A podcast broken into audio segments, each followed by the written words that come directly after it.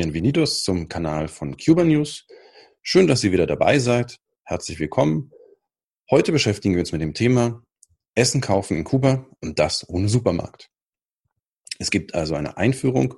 Wie könnt ihr euch selbst versorgen oder wie plant ihr euren Urlaub am besten in puncto Essen?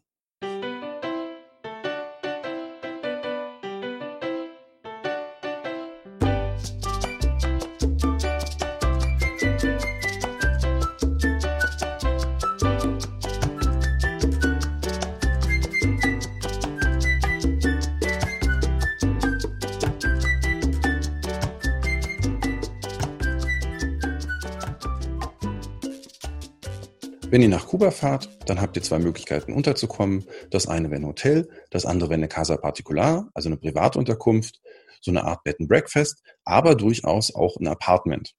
Und ein Apartment hat natürlich auch die übliche Ausstattung, also Küche mit Kühlschrank, teilweise Mikrowellen, Reiskochern, auf jeden Fall aber Töpfe, Pfannen etc., was ihr so braucht, um euch selbst zu versorgen. Das heißt, wenn ihr eine Casa Particular bucht, die eine Küche habt, dann müsst ihr natürlich rausgehen und Essen kaufen. Und damit beschäftigen wir uns zuerst.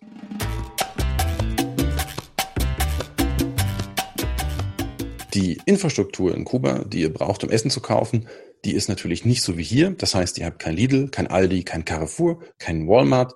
Was ihr hier als selbstverständlich erwartet, das gibt's da nicht. Es gibt kleine staatliche Supermärkte, es gibt Agrarmärkte, die können privat sein, die können staatlich sein. Auf jeden Fall ist das die einzige Möglichkeit, um Essen zu kaufen.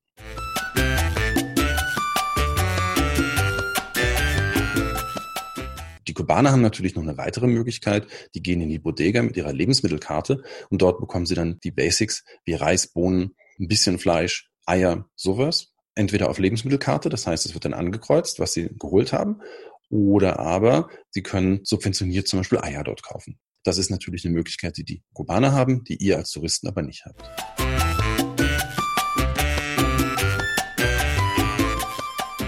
Die Supermärkte in Kuba sind eine Sache für sich. Die sind natürlich nicht so groß, wie Sie hier erwarten. Es gibt ein, zwei große Märkte, die meisten sind aber doch eher so ein kleiner Laden, wie man ihn früher kannte, vielleicht so ein kleiner Edeka um die Ecke.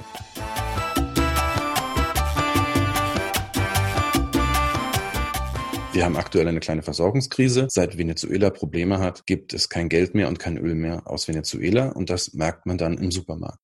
Das heißt, der Supermarkt ist relativ leer, was nicht ganz stimmt.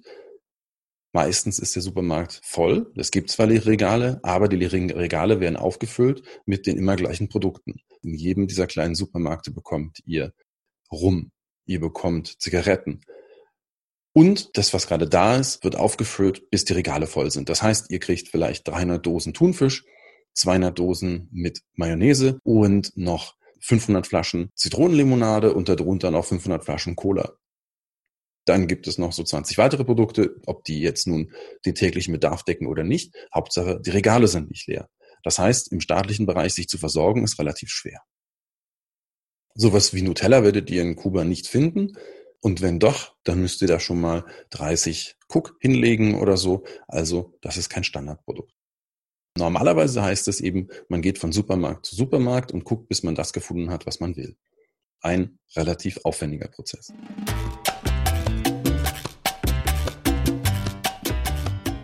Wer sich jetzt selbst versorgen möchte, für den sind auf jeden Fall die Agrarmärkte etwas. Auf den Agrarmärkten bekommt ihr die üblichen Sachen, also Obst und Gemüse, die gerade Saison haben. Das heißt also, es gibt nicht alles wie bei uns, sondern es gibt das, was gerade geerntet wird. Wenn Mangozeit ist, gibt es die Mangos. Wenn Avocadozeit ist, gibt es die Avocados. So ist das einfach und das muss man halt kaufen. Sowas wie Eier gibt es dann je nach Lage. Die kann man dann auch kaufen, wenn sie denn da sind. Das heißt, man muss dann mal regelmäßig hingehen und gucken, was denn gerade da ist. Die Preise sind, naja, nicht so viel anders als hier, aber die Produkte sind dafür auch sehr frisch.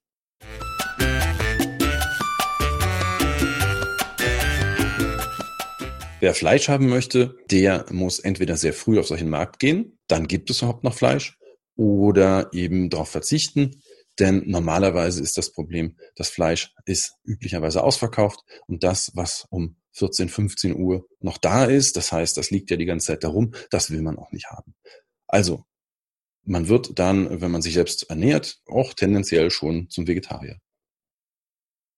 Was das für uns Touristen bedeutet, ist, wir müssen uns darauf einstellen, dass wir in Kuba als Selbstversorger eher einfache Kost essen oder müssen sehr viel mitnehmen.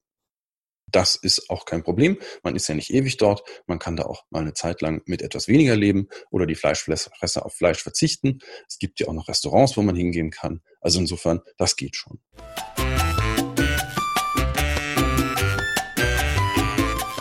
Wenn ihr jetzt allerdings eine Retortenstadt fahrt, wie Varadero, Varadero war ursprünglich ein kleines Dorf und dann wurden immer mehr Hotels da gebaut. Das heißt, es gibt eigentlich kaum einen richtigen Ortskern, sondern das Ganze ist so touristisch angelegt und dort ist es dann relativ schwer, sich auch noch selbst zu versorgen. Will heißen, seid ihr in Varadero oder irgendwelchen Kajos, dann könnt ihr euch nicht unbedingt selbst versorgen, beziehungsweise es wird sehr problematisch. Für solche Touristenorte würde ich euch auf jeden Fall empfehlen, All-Inclusive zu buchen, denn wenn ihr da ständig am Jagen nach Essen seid, dann ist das eigentlich nicht das, was ihr im Urlaub haben wolltet. Ihr wolltet euch entspannen. Das heißt also, in Touristenorten buche ich sogar All-Inclusive. Man kann dort natürlich auch in Restaurants gehen. Die Restaurants in Touristenorten sind aber relativ teuer. Die kommen schon fast an die Preise hier ran. Und dann macht das sich auf Dauer im Geldbeutel bemerkbar.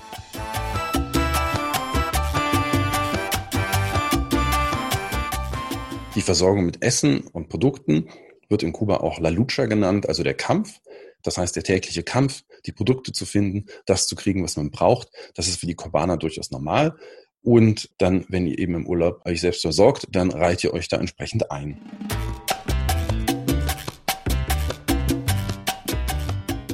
Eine Alternative ist übrigens, wenn ihr in einer Casa seid, dass ihr eine Casa bucht, in der die Casa-Mama euch Essen kocht. Das heißt, ihr kriegt morgens ein Frühstück und abends ein schönes warmes Essen. Und ihr glaubt nicht, wie lecker das ist, denn die Kubaner können, also vor allem die Kubanerinnen, können wirklich gut kochen. Nur das, was ihr in Restaurants bekommt, das ist eben immer noch sehr sozialistisch. Das, was sie zu Hause kriegt, das ist das wahre kubanische Essen. Das ist die wahre kubanische Küche und die schmeckt auch wirklich gut. Ihr zahlt dann natürlich entsprechend dafür, aber es ist billiger als der Restaurantbesuch und durchaus leckerer.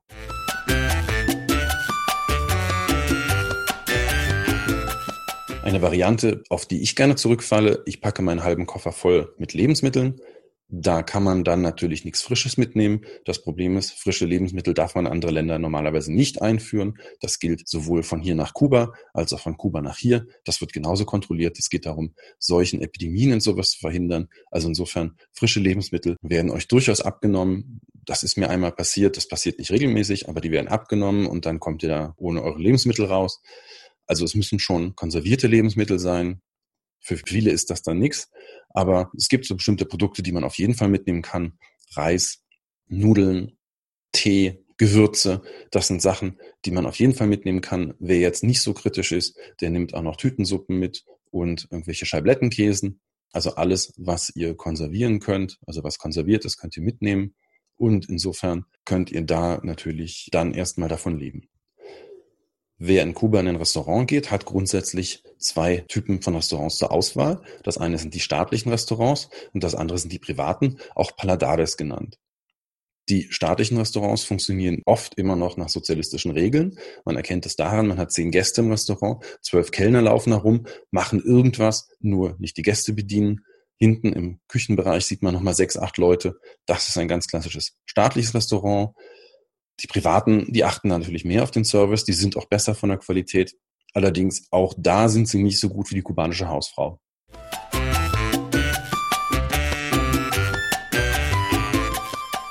Was ihr auf jeden Fall vorher machen solltet, schaut bei TripAdvisor nach, sucht euch die Restaurants raus, die gut bewertet sind, denn die TripAdvisor-Liste ist relativ gut. Es gibt halt einfach auch noch nicht viel Manipulation da, ganz klar. Also auf die TripAdvisor-Liste könnt ihr euch gut verlassen. Wichtig aber, sucht euch das hier raus, während ihr noch hier seid, während ihr noch Internet habt, während ihr auch einen Drucker habt. In Kuba gibt es zwar Internet, aber ihr wisst ja alle, es ist nicht ganz so leicht. Also macht euch hier eine Liste, tragt die auf einer Karte ein, habt ihr schon dabei, dann wisst ihr auch immer, wo ihr noch hingehen könnt, wenn ihr was essen wollt.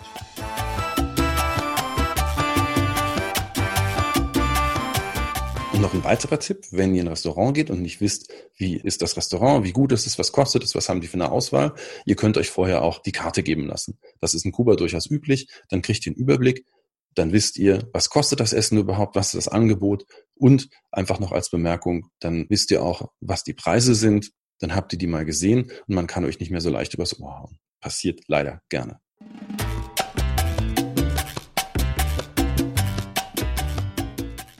Auch in Kuba gibt es Straßenrestaurants, Bistros, kleine Pizzaläden.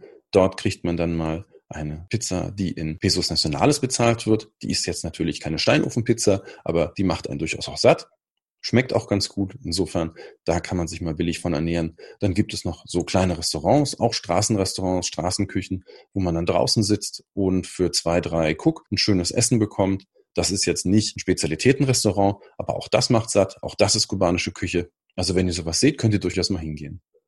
Gezahlt wird üblicherweise bei diesen kleinen Restaurants in Pesos Nacionales und nicht in COC oder Cook. Also ganz wichtig, wenn die Pizza 15 Dollar kostet, also 15 und Dollarzeichen, dann meint das Pesos Nacionales. Das heißt jetzt nicht, dass die so teuer ist. Wer auf dem Land ist und nicht in der Stadt, der hat natürlich eine ganz andere Versorgungslage, denn ganz klar, dort wird angebaut, dort wird geschlachtet, dort leben die Leute natürlich von dem, was sie vom Land kriegen. Meine Beschreibung mit den Problemen richtet sich überwiegend an Leute, die nach Havanna oder in die Retortenstädte fahren. Auf dem Land kriegt ihr deutlich mehr zu essen.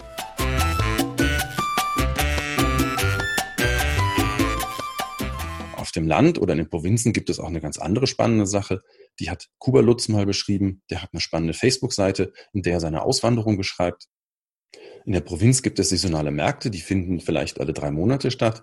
Da werden dann die Lager geleert und das wird alles dann an einem Tag groß verkauft. Das ist ein riesiges Volksfest. Und Lutz erzählte, wie er morgens um fünf aufstehen musste, dann mit dem Motorrad in die Stadt. Man hat dann unglaublich viel eingekauft. Natürlich nicht er, sondern seine Frau. Unglaublich, unglaublich viel. Und sie haben riesige Probleme gehabt, das alles auf dem Motorrad wieder zurück zu transportieren. Aber es gab in dem Moment erstmal alles. Und deswegen hat man sich natürlich eingedeckt. Danach war der Gefrierschrank, der Kühlschrank natürlich entsprechend voll. Wenn ihr also mal irgendwo in der Provinz seid und es gibt so einen Markt, geht hin, schaut euch das an. Das ist definitiv Volksfeststimmung.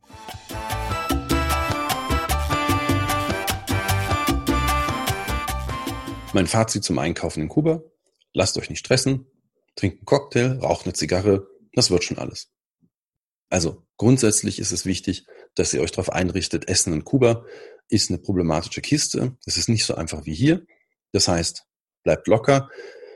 Wenn ihr wisst, was euch erwartet, dann seid ihr nicht gestresst, wenn nicht alles so funktioniert, wie es soll. Oder bereitet euch entsprechend vor. Also gerade zum Beispiel die Gewürze. Die Kubaner essen ja überhaupt nicht scharf. Das denkt man immer so, wenn man an Mexiko denkt. Und wenn man überlegt, es gibt eine Soße, die heißt Habanero. Aber die Kubaner essen überhaupt nicht scharf. Das heißt also, wer scharf isst, sollte auf jeden Fall etwas mitnehmen. Andere Leute, die gerne Gewürze haben, sollten auch die mitnehmen. Auch das macht natürlich das Essen ein bisschen schöner. Aber so grundsätzlich überlegt euch, ihr fahrt nach Kuba nicht wegen des Essens, ihr fahrt wegen dem Strand hin, wegen der Leute, wegen Salsa-Tanzen, wegen des Wetters. Und eine letzte Sache noch, wenn ihr in Supermärkten in Kuba einkauft, achtet auf das Wechselgeld. Da wird gerne betrogen. Das heißt, schaut, was auf der Liste draufsteht, ob da die Produkte draufstehen, die ihr gekauft habt schaut, dass das Wechselgeld stimmt, rechnet das nach. In jedem staatlichen Markt sind die Produkte ausgepreist. Das heißt, bisschen Kopf rechnen und dann wisst ihr, ob ihr gerade mal übers Ohr gehauen werdet, was durchaus regelmäßig passiert. Also achtet ein bisschen drauf. Das ist nicht so schön. Aber wenn man da ein bisschen nachzählt, dann sagt man, hey, hier stimmt was nicht, dann geben die einem schon das Geld.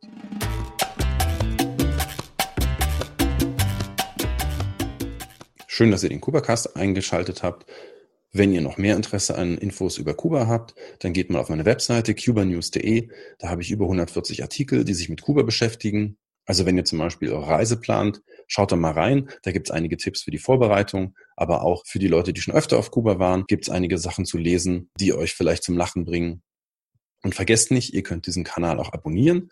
Bei iTunes könnt ihr ihn bewerten. Ich freue mich über alle Abonnenten und alle Bewertungen.